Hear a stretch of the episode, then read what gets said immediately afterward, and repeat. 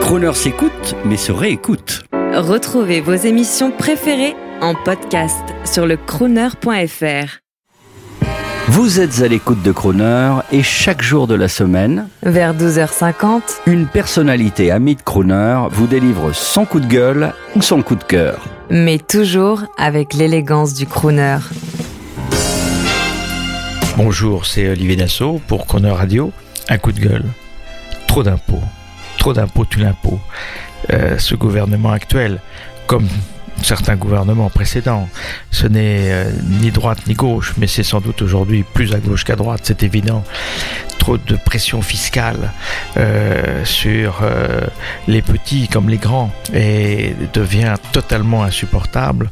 Certes, il faut que tout le monde participe à la remontée aux ressources de l'État, à, à euh, retour de la croissance euh, qui existe chez nos voisins, mais qui est absent chez nous.